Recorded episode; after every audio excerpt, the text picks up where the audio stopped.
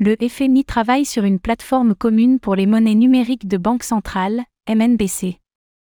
Le Fonds monétaire international, FMI, semble axer une partie de ses espoirs de stabilité économique sur les monnaies numériques de banque centrale, MNBC.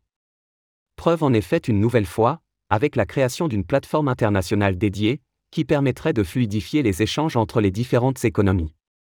Zoom sur cet ambitieux projet.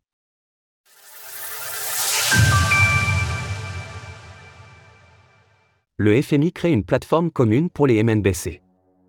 La directrice du Fonds monétaire international, Kristalina Georgieva, a fait cette annonce à l'occasion d'une visite de préparation des assemblées annuelles du groupe de la Banque mondiale et du FMI.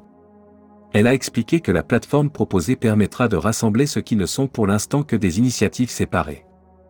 On rappelle que l'immense majorité des économies majeures travaillent actuellement à des monnaies numériques de banque centrale, dont beaucoup reposent sur la blockchain. En ce sens, l'initiative du FMI vise donc à englober ces MNBC.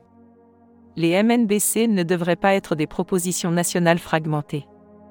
Pour avoir des transactions plus efficientes et plus justes, nous avons besoin de systèmes qui connectent les pays entre eux. Nous avons besoin d'interopérabilité. Et cela passera bien sur part de la régulation. Le FMI souhaite en effet que les banques centrales concernées trouvent un accord en ce qui concerne un cadre réglementaire à suivre. Le risque, selon la directrice du FMI, c'est qu'un manque de stabilité des MNBC ouvrirait la porte aux crypto-monnaies. Pour rappel, le FMI se montre historiquement très hostile au secteur, jugeant que les actifs crypto sont dangereux pour les consommateurs. Plus de surveillance, plus de régulation. À l'heure actuelle, 114 banques centrales seraient en train d'élaborer des MNBC.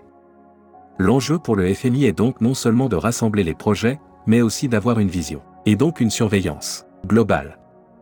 Pour l'institution financière, les MNBC permettront des transferts internationaux moins onéreux et promouvront l'inclusion financière. Mais elles pourraient aussi servir à surveiller leurs utilisateurs.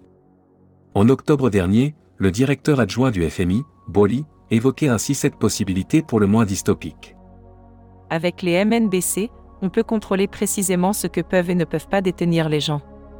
Mais on peut aussi programmer les usages de l'argent, par exemple le restreindre à des achats de nourriture la fracture idéologique entre les crypto-monnaies, qui ont été créées à l'origine pour ne pas être contrôlables, et les MNBC est donc de plus en plus nette.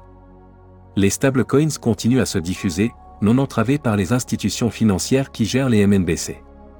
Ils s'inscrivent donc de plus en plus en opposition aux actifs en cours de développement au sein des banques centrales mondiales. Retrouvez toutes les actualités crypto sur le site cryptost.fr.